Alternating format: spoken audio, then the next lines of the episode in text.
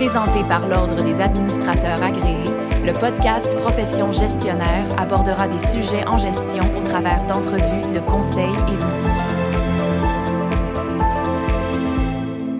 Après plus d'un an et demi de crise sanitaire, les entreprises réfléchissent activement au retour du personnel au bureau. D'autres ont même déjà amorcé le processus. Mais ce retour au bureau n'est pas synonyme de retour comme avant. En effet, nombreuses sont les entreprises qui profitent de cette occasion-là pour repenser à de nouvelles organisations du travail afin de demeurer compétitives et pour saisir aussi de nouvelles opportunités. Le modèle hybride, dont on entend de plus en plus parler, semble vraiment gagner en popularité. Mais l'implantation d'un tel modèle ne reflète pas les mêmes impacts, les mêmes investissements et les mêmes efforts pour tous.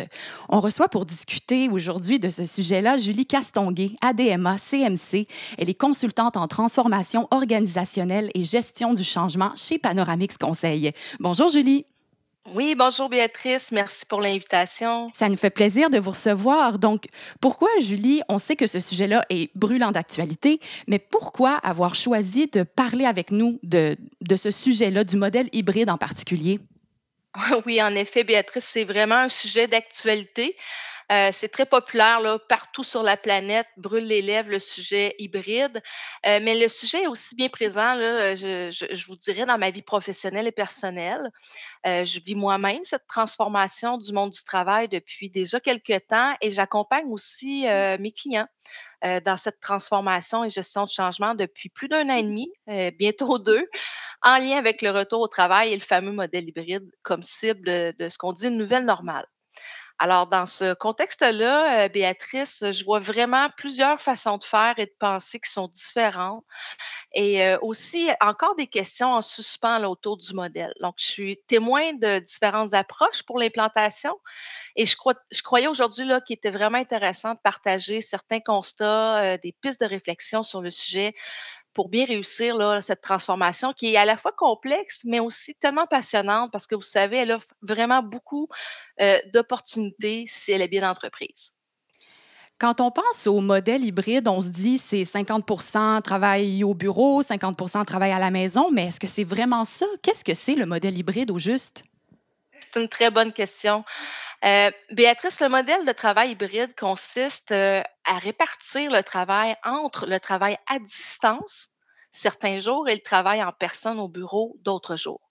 Donc, c'est-à-dire, pour certains, hors bureau, ça signifie maison, mais aussi pour d'autres, ça peut être un café, une bibliothèque, un espace loué. Donc, vraiment, la prémisse de base, c'est la flexibilité. D'accord, oui. Puis est-ce que tu pourrais nous donner des exemples de modèles hybrides qui sont plus populaires? Bien, certainement. Heu, par exemple, une forme de travail hybride pourrait, heu, consister à réunir les employés dans un espace de coworking partagé le jeudi, par exemple, heu, ou pour des réunions, et une collaboration en personne et à les faire travailler à distance le reste de la semaine. Pour une autre organisation, ça pourrait signifier que le travail se fait à distance toujours et que le bureau devient un lieu de connexion, heu, pour innover ou pour collaborer. Donc l'idée, c'est de maximiser les avantages à la fois du travail au bureau et du télétravail pour tous, selon le contexte d'organisation et de ses opérations. Et d'après ton, ton expérience, pourrais-tu nous parler de, de ce que tu as pu observer, de tes constats à ce jour en ce qui concerne les modèles privilégiés, les différentes approches? Heu, oui, bel bien, hem, je dirais, je constate que vraiment, nombreuses organisations qui avant la pandémie n'étaient pas ferventes du télétravail. Donc pour ces organisations-là, elles ont plutôt tendance à adopter une démarche que j'appelle, centralisée. Donc c'est-à-dire, les décideurs vont élaborer, des modalités de retour au bureau et vont informer les employés du comment ça va fonctionner. Exemple, 3 jours à la maison, 2 jours pour tous, au bureau. Bon, pour ces organisations-là qui sont souvent plus, conservatrices, je dirais, l'élaboration d'une entente qui est unique, qui s'applique à tous et à toutes, bien que ce soit simple à gérer sur le court terme, elle peut nuire un petit peu à moyen terme. C'est-à-dire que le risque d'une approche qui est non participative est, est en fait de ne pas répondre aux besoins des membres de l'organisation. Donc, vous savez, là, étant donné la grande mobilité du marché de travail actuellement, euh, la perte des employés d'expertise, la difficulté à remplacer, c'est très, très, très présent. Le phénomène qu'on appelle la grande démission actuellement. Euh, donc, je dirais dans ce contexte-là, un modèle unique et centralisé, bien qu'il soit facile à implanter, représente aussi certains risques. Je vois aussi euh, d'autres organisations qui permettaient déjà le télétravail avant la pandémie et dont les bureaux avaient déjà été aménagés en conséquence. Donc, pour ces organisations-là, les efforts de changement euh, sont un peu plus, euh, sans dire simple, de moins grande ampleur, étant donné que bon, les investissements en technologie, espace de travail avaient déjà été faits. Et puis, ces entreprises-là qui avaient aussi entrepris une transformation numérique là, bien avancée, bien, ils vont avoir plus de facilité avec le modèle. Mais, il y a toujours un mais, je dirais que le style de gestion doit être adapté. Les croyances, les comportements. Donc, en effet, là, dans le contexte actuel, après une pandémie, on a de nombreuses nouvelles préoccupations, tant de la part des collaborateurs que des leaders à gérer. Donc, c'est un petit peu ce que je constate présentement dans le marché. C'est ça, avec la, pandémie, c'est comme les entreprises qui étaient plus réfractaires. On dirait qu'il y en a certaines qui ont, pu changer de, fusil d'épaule. C'est comme si on voyait vraiment les nombreux avantages, les opportunités du modèle hybride. C'est comme si on pouvait plus tant que ça revenir en arrière. Quels sont les avantages, ces opportunités-là, selon toi, d'un tel modèle? Pourquoi décider d'aller en hybride au lieu de demeurer, disons, 100 à distance ou de retourner 100% au bureau, mettons? Euh, ben, il y a plusieurs avantages là, à adhérer à ce modèle-là. Euh, il y a plusieurs études aussi. Celle que j'aime bien, entre autres, il y a l'Institut de recherche Robert Sauvé en santé sécurité au travail. Puis il y a plusieurs euh, sondages, dont des récents, des sondages CROP, qui font ressortir les avantages qui sont bien présents. Par exemple, pour les employés, on parle de moins de temps dans les transports en commun, plus de liberté, l'équilibre travail-famille super recherché aujourd'hui et un gain en autonomie, bien sûr. Puis les employeurs, eux, euh, vont vraiment focuser sur la, rétention, l'attractivité de la main-d'œuvre dans un plus grand bassin, ce qui est très intéressant. Et on voit aussi que les dépenses reliées aux espaces de bureau sont nettement diminuées. Donc, pour tous, là, on parle vraiment aussi d'un maintien d'une communauté. Donc, le modèle hybride permet de garder ces relations humaines-là. Donc, il y a vraiment des, réels avantages, mais vous savez, il y a aussi des préoccupations autour euh, du sujet. J'en venais justement à ces fameuses préoccupations parce que c'est sûr que ça demande un remaniement de la part des organisations. Ça peut, ça peut créer certaines, euh, certaines inquiétudes aussi. Quelles sont les préoccupations les plus courantes là, qui sont en lien avec le modèle hybride? En fait, ce que, ce que je vois qui revient le plus souvent, euh, Béatrice, c'est que tout type d'organisation confondue, c'est la notion d'inclusivité de la part des employés. Donc, par exemple, les employés euh, ont peur d'être euh, mal perçus s'ils passent plus de temps à la maison qu'au bureau par rapport à d'autres collègues. Ils ont peur de manquer, entre autres, des opportunités, soit de, carrière, de projets stimulants, de ne pas être inclus dans les décisions. Alors, on voit que la notion d'inclusivité, elle est très, très, très importante ici. Il y a des préoccupations aussi de la part des gestionnaires et des leaders. Donc, eux, pour eux, la, une des grandes préoccupations qui revient souvent, là, non pas la seule, mais c'est surtout la peur d'une baisse de productivité chez les employés à distance.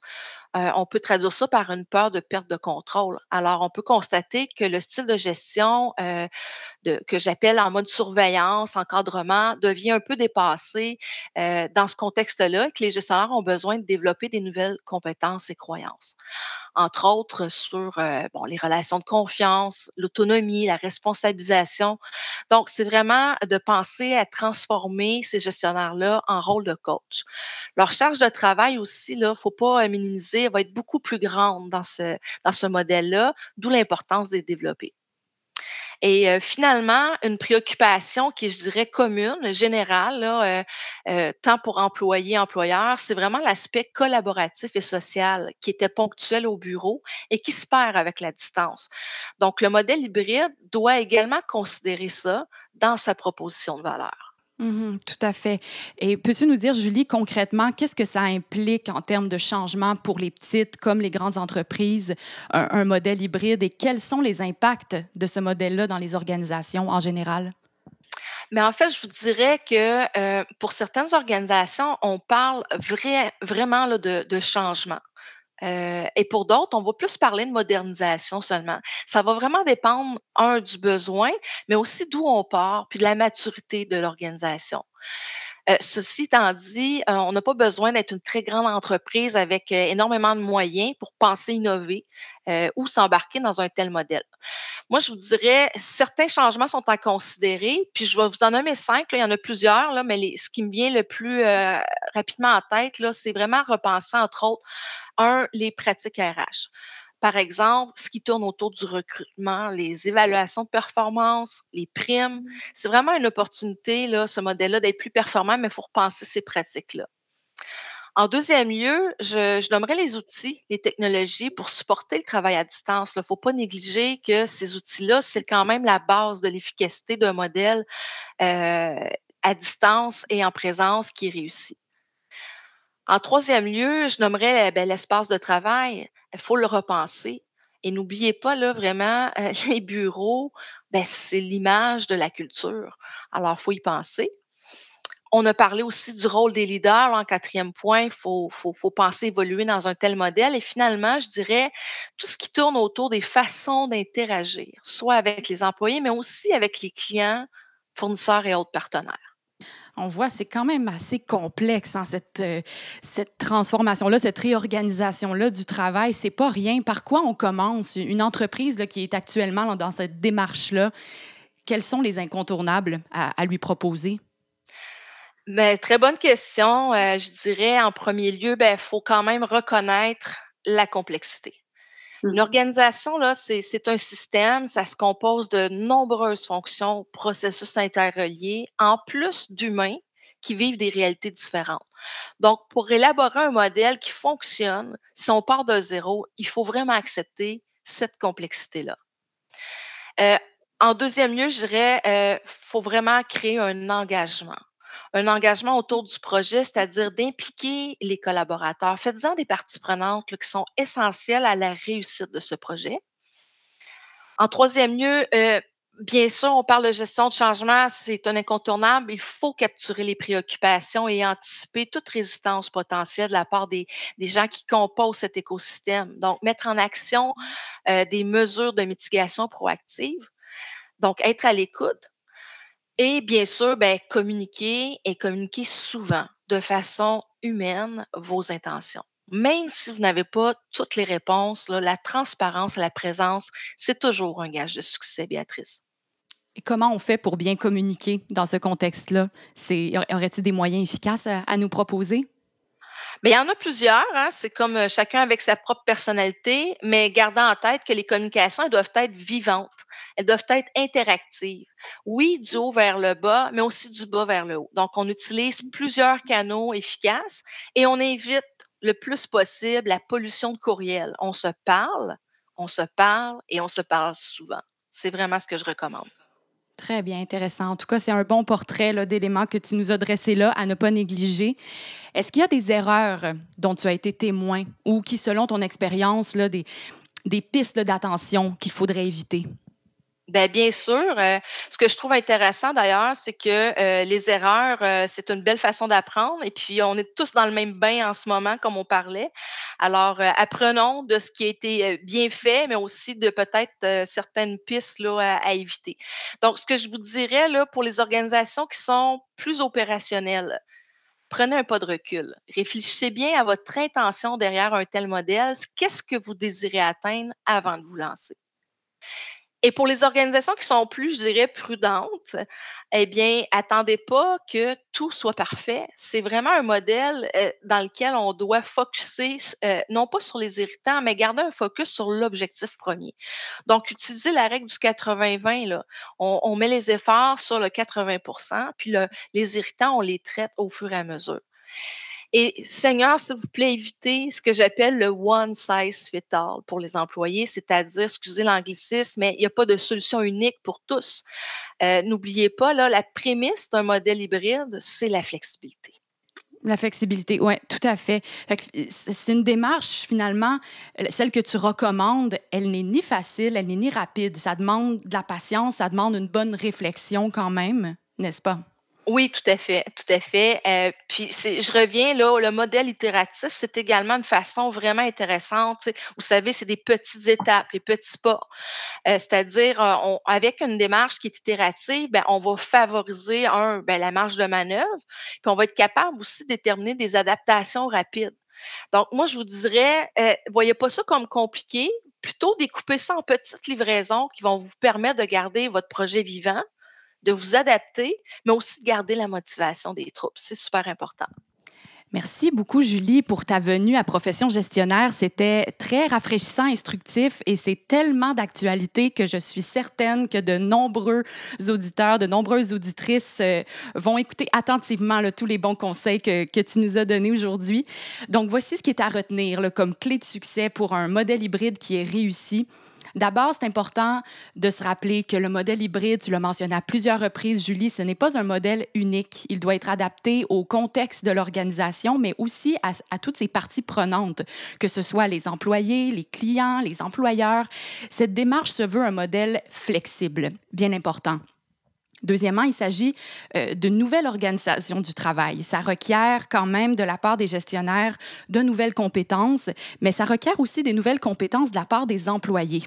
Et puis finalement, il est important de gérer l'implantation de ce modèle hybride-là ou son évolution comme étant un projet en soi et d'y inclure la gestion du changement, d'impliquer les collaborateurs. C'était Julie Castonguay, ADMA CMC, consultante en transformation organisationnelle et gestion du changement chez Panoramix Conseil. Si vous voulez partager sur ce sujet d'actualité via les médias sociaux, ajoutez le hashtag profession gestionnaire. Merci à tous les auditeurs et auditrices. À la prochaine. Merci beaucoup, Julie. Merci, Béatrice. Profession gestionnaire était présentée par l'Ordre des administrateurs agréés, l'Ordre professionnel des gestionnaires du Québec. Pour des articles, des outils et des formations en ligne en lien avec le domaine de la gestion, visitez le adma.qc.ca.